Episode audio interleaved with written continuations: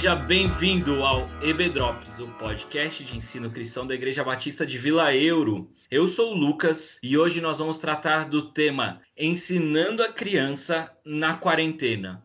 Quais os desafios que os ministérios infantis das igrejas estão enfrentando e também quais as perspectivas que surgem com esse novo momento. E para isso nós estamos trazendo aí duas convidadas, além do Elder que está aqui comigo, vai se apresentar daqui a pouco. Nós temos o prazer de ter duas pessoas aqui com a gente e eu vou deixar elas se apresentarem aí para vocês conhecerem melhor. Eu sou a Patrícia, líder do Ministério Infantil da Igreja Batista de Vila Euro, junto com a Jordana. Sou pedagoga de formação. Estamos lá junto para ajudar com as crianças. Olá, eu sou a Raquel. Eu sou pedagoga também, sou da Igreja Batista da Palavra e trabalho no Ministério Infantil de lá. E também tenho um blog com foco no Ministério Infantil, que chama Criativação. Olá pessoal, aqui é o Elder e estou aqui hoje como usuário do Ministério Infantil, digamos, já que, especialmente agora, no período de quarentena, foi uma oportunidade até para nós pais nos aproximarmos mais do Ministério, ver realmente como isso acontece literalmente dentro de casa. Para a gente começar a aquecer os nossos motores e a nossa conversa, o isolamento social veio, pegou todo mundo de surpresa. Eu queria entender como que isso se deu na realidade do Ministério Infantil das nossas igrejas. Realmente todo mundo teve que encontrar uma forma diferente para fazer o que fazia anteriormente, né? Lá na nossa igreja, a gente busca sempre o apoio e o acompanhamento com os pais.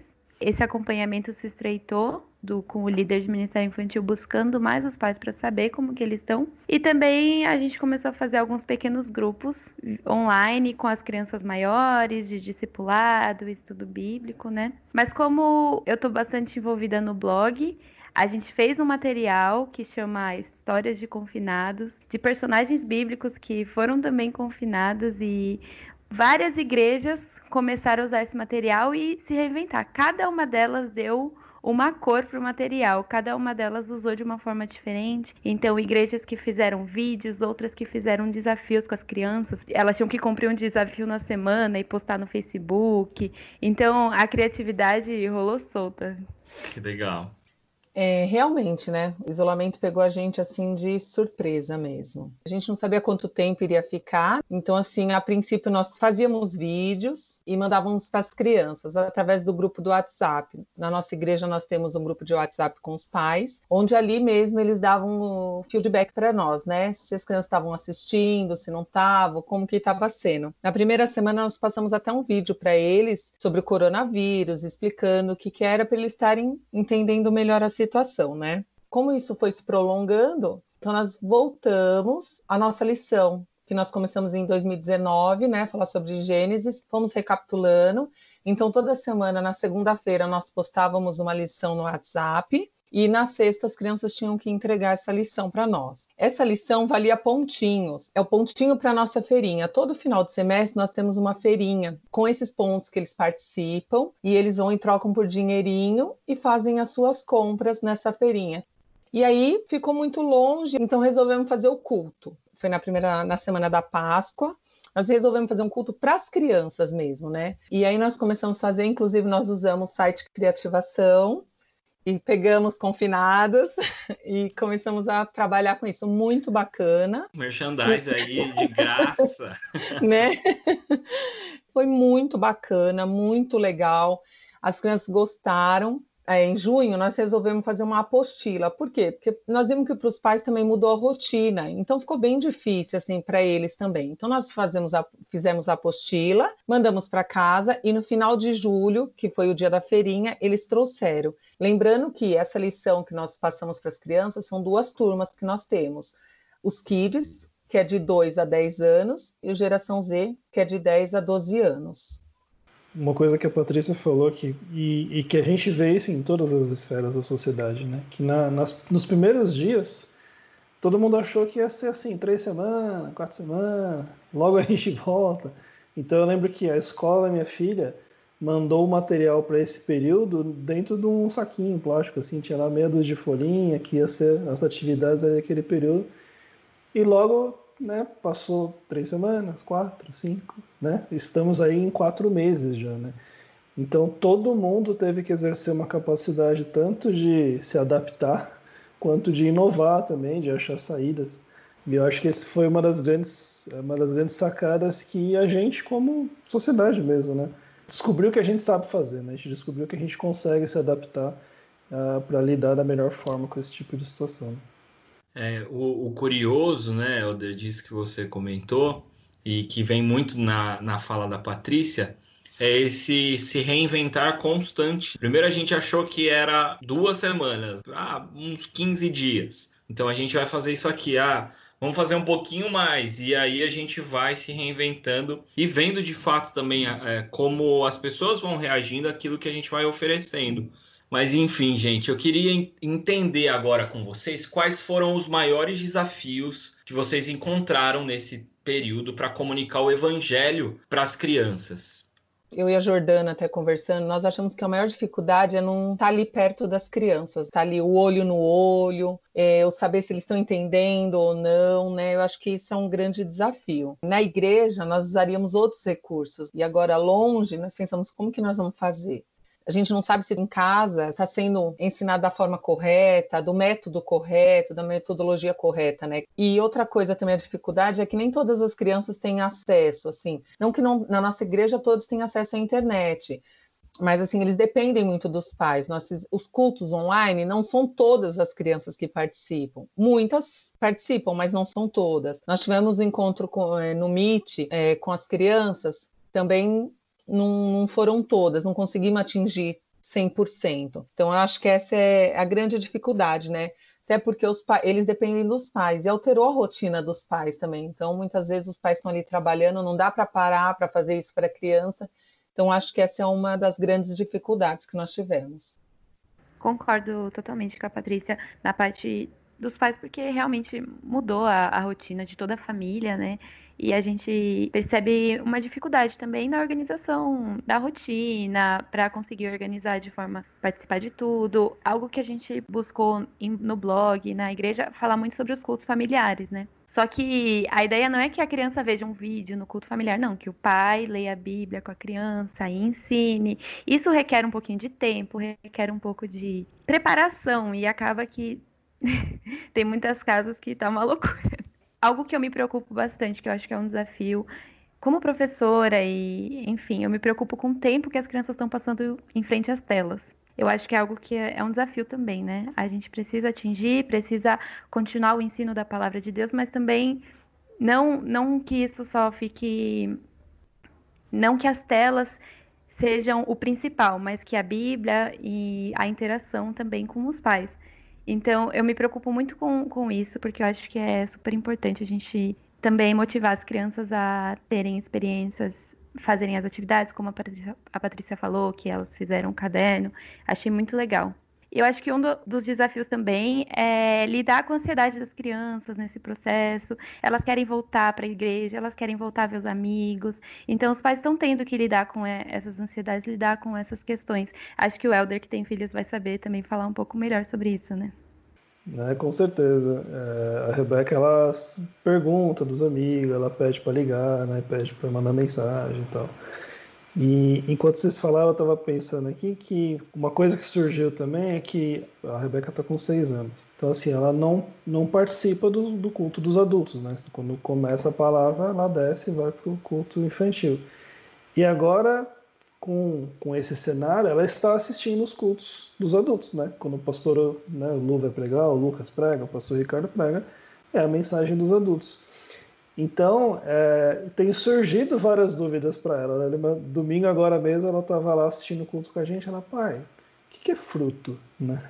tipo, no meio do culto, o que, que é fruto? Eu acho que é legal, na verdade, né? Porque você tem a oportunidade, óbvio, a linguagem ideal para a criança é sempre melhor, né, dada a fase. Mas também abre oportunidades para a gente, como pai, de ensinar coisas que talvez agora ela não estivesse falando, de abordar certos assuntos. Então, é, tem aberto muitas oportunidades também para a gente ser mais é, envolvido com isso. Talvez algumas oportunidades que a gente não teria, a gente está tendo agora, né?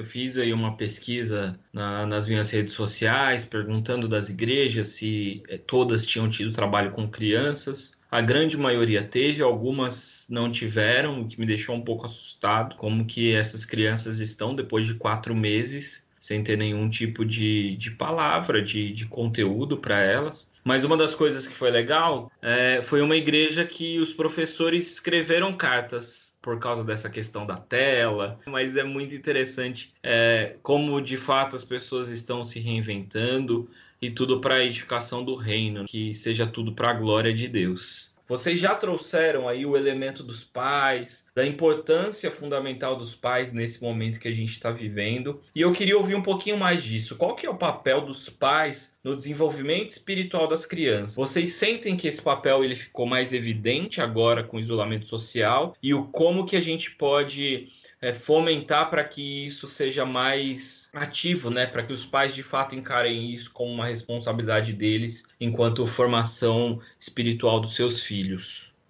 Então, eu acho que assim, Lucas, é, é como pedagoga e cristã, a gente sabe da, da qual é o, tem que ser o desenvolvimento dos pais. Na maioria das vezes, antes, vamos dizer que antes da pandemia, 90% do ensino cristão, da responsabilidade seria dos professores da escola, isso tanto na, na, na igreja como secularmente, né? Ah, não aprendeu porque a professora não explicou, assim. Então, assim, os pais perguntavam, o que você aprendeu hoje na salinha?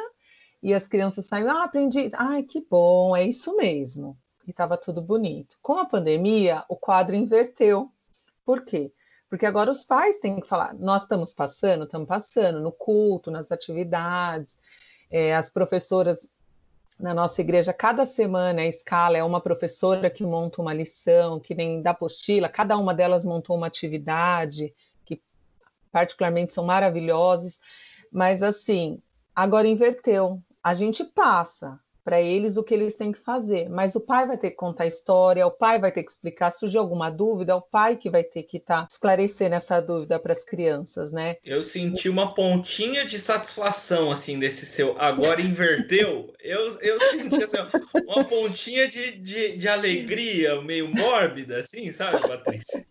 Não, não, não. Não, é que é, é assim, é, é complicado, e ao mesmo tempo a gente com isso que aconteceu, a gente também fica preocupada. Porque assim, não que o pai, o pai não vai ensinar direito, mas você sabe que tem muitas crianças que assim, acabam os avós levando para a igreja, os tios levando, e quem vai estar tá ali acompanhando aquela criança, né? Mas muito, muitos dos pais, eu creio que eles chamaram a responsabilidade para eles. Não, eu tenho que sentar, eu tenho que fazer o culto. Então, eu acho que, que eles chamaram para eles bem a responsabilidade, sim a responsabilidade de educar o seu filho no desenvolvimento espiritual dele, né, é, é dos pais. E Deus concede essa tarefa, uma tarefa muito. É um privilégio aos pais de poderem ensinar a Bíblia, a palavra de Deus para os seus filhos, né? Tem um, um autor do século XVII que eu gosto muito, chamado Comênios, e no livro dele sobre infância, ele fala sobre a dádiva que é ter um filho e educá-lo para ele que ele conheça a Deus. E ele fala muito sobre os pais que preferem dar mais valor ao sapato do que ao pé. é, os pais que preferem dar mais valor para algo de fora, então, ah, meu filho está bem vestido, ele tem brinquedos, ele está numa boa escola, mas o interior dele, como que tá? O que, que você está fazendo para que esse interior também se desenvolva, né? Eu acho que isso é, é muito atual. Mesmo Comênios tendo escrito isso no século XVII, isso ainda existe. E o que está acontecendo hoje está fazendo os pais realmente perceberem que eles também precisam ajudar, precisam, que é responsabilidade deles, que a igreja vai dar o caminho, ela pode dar o caminho, ela pode dar assim as instruções, mas quem realmente vai ter que estar lá conversando, falando de Deus a todo momento, a hora que levanta, a hora que come, enfim. Quem vai ter que são os pais, né? Que a gente não vai estar lá para fazer isso. Eu perguntei para algumas é, amigas que são mães, né, e, e de fato que ficou muito evidente para mim, os pais como um todo estão entendendo melhor que eles são a maior referência de Cristo, a maior referência do amor de Deus na vida dos filhos deles, né? Até uma, uma delas falou isso mesmo. Não dá para a gente ficar se escondendo atrás da EBD, do culto infantil, da escola com os princípios cristãos. Isso agora ficou mais evidente. E o quanto a gente tem que, de fato, ensinar a fazer aquilo que a Bíblia já, já falava lá em Deuteronômio, né? Ao levantar, ao ir pelo caminho, no dia a dia você vai ensinando a criança no caminho de fato que ela deve andar e, e ela vai percebendo também nos seus atos e nas suas atitudes no dia a dia, porque agora a gente está 24 horas dentro de casa, as crianças estão o tempo todo observando, então acho que vale esse alerta aí para os pais, né, de o quanto esse período vai ser significativo na formação e na vida do seu filho. E é interessante que assim, na verdade a responsabilidade sempre foi dos pais, né? Ela nunca foi da igreja, ela nunca foi da IBD, nunca foi dos professores, ela sempre foi nossa. E eu falo de mim mesmo, né? Então assim, eu acho que isso que você falou agora, Lucas, é pegar isso realmente que a gente está aprendendo, que a gente está se tocando nesse momento, e na hora que tudo voltar ao normal, que isso não volte ao normal, né? Que a gente continue tendo esse papel ativo, né? Eu, eu lembrei mais uma, uma historinha que aconteceu esses dias, foi ontem, aliás. Você deu, você e a Mari deram para a Rebeca um livro de histórias da Bíblia que segue a Bíblia mesmo, vai contando, hey, ah, isso aqui, todas as historinhas, só que é infantil, né?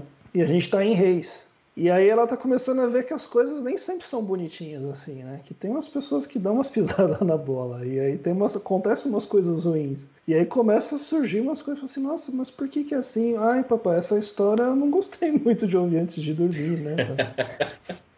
Então, e, e, são tudo oportunidades mesmo para nós como, como pais de, de exercer mais o nosso papel, que é um papel nosso. Né? Papel, é, é a mesma coisa que eu depositar na EBD da igreja toda a, a, minha fonte de aprendizado da Bíblia, de vida com Deus, tudo que não é.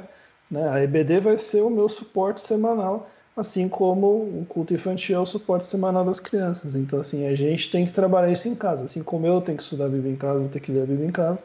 Eu não posso esperar que ela faça isso sozinha, então eu preciso ajudar ela, eu, a Erika, tudo, para que ela tenha o desenvolvimento dela, né? Muito bom. É, é exatamente isso. E eu acho que a gente, como igreja, de fato, a gente tem que orar para que essas, esses bons hábitos que estão sendo nutridos e vem crescendo agora na pandemia, que eles de fato perpetuem, né? Tanto da gente enquanto adulto, dos cultos nos lares, uh, do, do ensino da Bíblia ali, você e a Bíblia, do aprendizado, né? Quanto com as crianças também.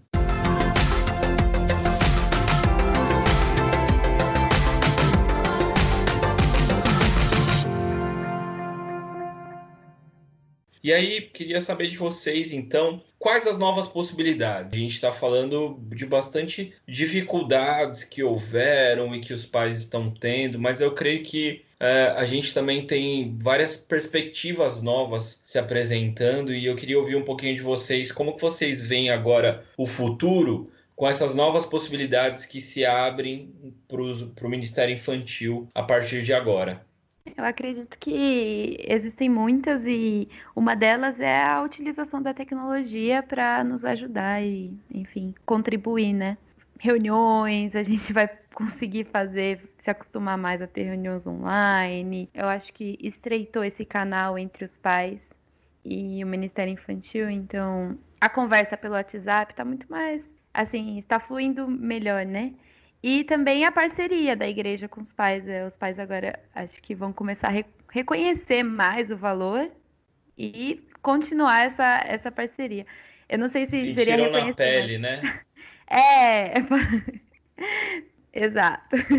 Mas vão reconhecer que que a gente tem feito e continuar essa parceria, porque tantas coisas boas tão, a gente está ganhando, né? Não vamos parar.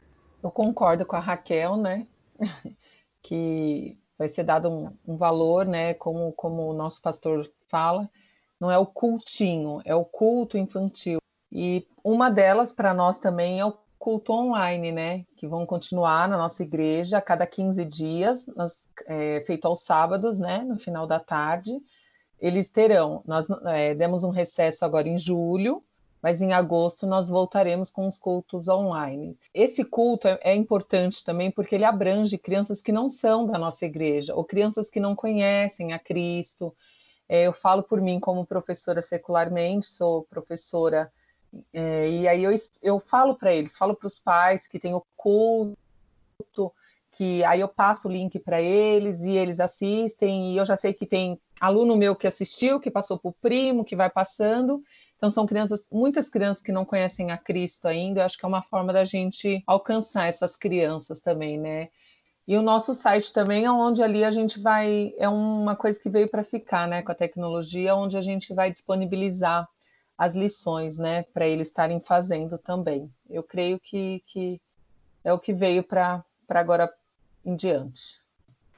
Uma curiosidade, né? Apesar de todas as dificuldades e desafios, é, os cultos infantis, uh, as duas últimas lives, pelo menos que fui eu que fui lá ajudá-las a fazer, eles têm tido mais engajamento durante as lives do que os próprios cultos da igreja. O número de visualizações, de pessoas online, tudo tem sido maior que os cultos da igreja mesmo. Então é interessante, né? Uh, os pais, muitos têm até ajudado as crianças a participar do culto e não têm nem visto o culto da igreja mesmo. Né? Então, uma coisa interessante para se ver.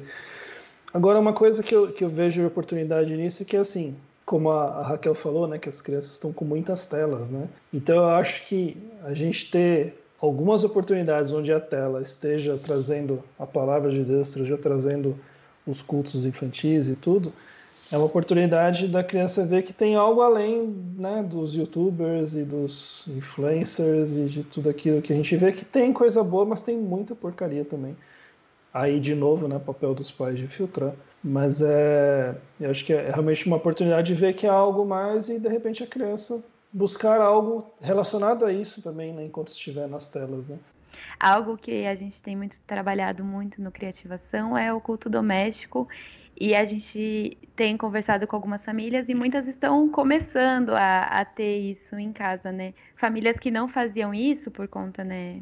Trabalha, chega tarde, enfim e começaram a fazer o culto doméstico e é muito bom, né? Porque é a família em volta da Bíblia, estudando e aprendendo sobre Deus e diariamente, né, em sua casa. Eu acho que isso é algo que é, poderia ficar. E eu queria saber de vocês como que vocês viram a, a, movimentação do outro lado, do lado dos professores. Né? Eu sei que a, a, Raquel, por exemplo, ela é a primeira formação dela é teologia. Eu sei que os professores da nossa igreja eles buscaram agora nesse período de pandemia um curso de teologia aplicado ao ministério infantil. E eu gostaria de eu como teólogo recém-formado, gostaria de saber é, de vocês como vocês veem a importância do preparo e da fundamentação bíblica teológica dos professores e como vocês sentem que isso tem acontecido nesse período, mas também assim de forma abrangente.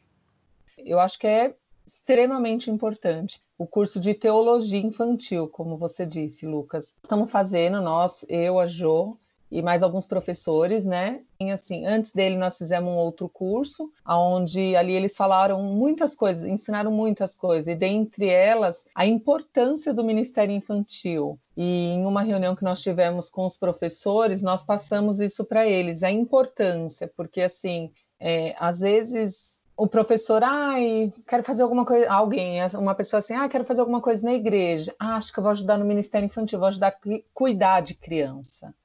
E assim, eu acho que aí ficou bem claro que ali não é um cuidar de criança, né? Ali é um ensinar. Você ali é como, como o pastor Cláudio, que é o que está dando curso para nós, ele fala: você ali está sendo, você está pastoreando uma criança, você está plantando a semente. Então ali eu acho que é de suma importância, assim, é, a gente estudar, porque assim, é, às vezes a criança chega ali com alguma dúvida, a tia olha e fala: poxa vida, né? Entendeu? Então, assim, ela vai ter base bíblica para passar para a criança, para dar uma estrutura para os pais.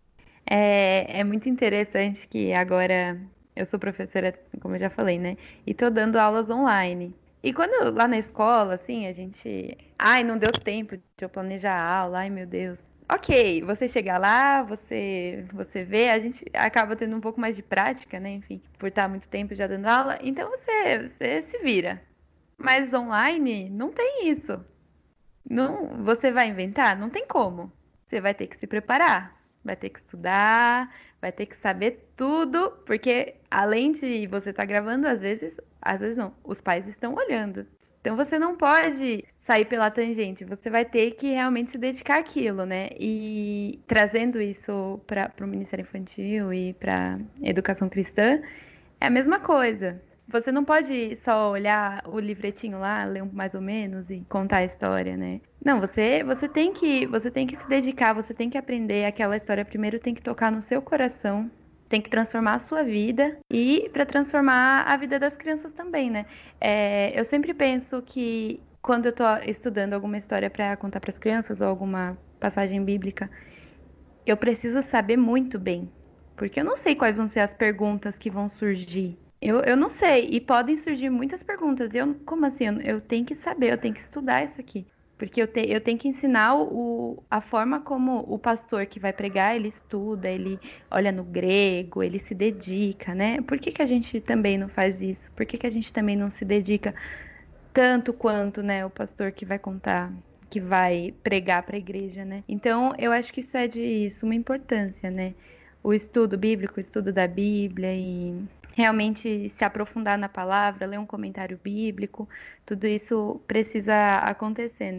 É, isso que a Raquel falou é bem importante mesmo. É, muitas vezes as, às vezes as pessoas pensam assim, ah, não, ela vai dar aula, mas ai, cinco minutinhos vou ler ali só qual é a passagem ali que eu tenho que ler. Que eu vou falar para as crianças. Não, a gente tem que estudar e a gente começa a estudar bem antes. Se eu sei que eu vou dar aula no domingo, na segunda ou 15 dias antes eu já tenho que começar a estudar para eu saber. É o que ela bem falou mesmo. A gente não sabe qual é a pergunta que a criança vai fazer. E criança é imprevisível. E ele só fala, pensou, eles falaram. Eles falam, não tem filtro. Então, assim, a gente precisa saber muito bem e saber explicar o porquê. A, gente não tem que saber só a história, mas por que aconteceu aquilo? Mas poderia acontecer de outra forma? E se eu agisse de, eh, de outra forma, como que seria, entendeu? Então a gente tem que estudar muito isso, é o que ela falou. Eu acho que é bem importante todo o Ministério Infantil se especializar, fazer bastante cursos mesmo, justamente por isso.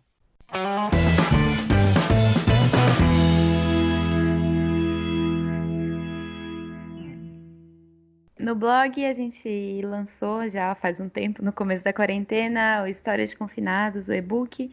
Você pode entrar lá no criativação.com e baixar gratuitamente todos, todo o material. A gente tem três volumes.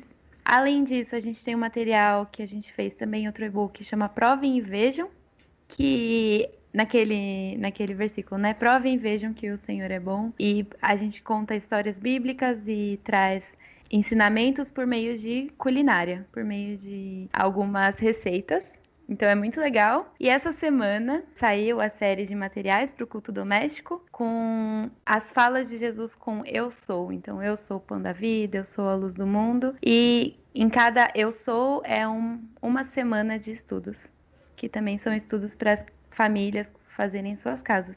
E vê tudo lá no blog, criativação.com. Muito fácil. Muito bom, muito bom. Nós também tem o nosso site dos Kids, ainda está em construção, não está totalmente completo.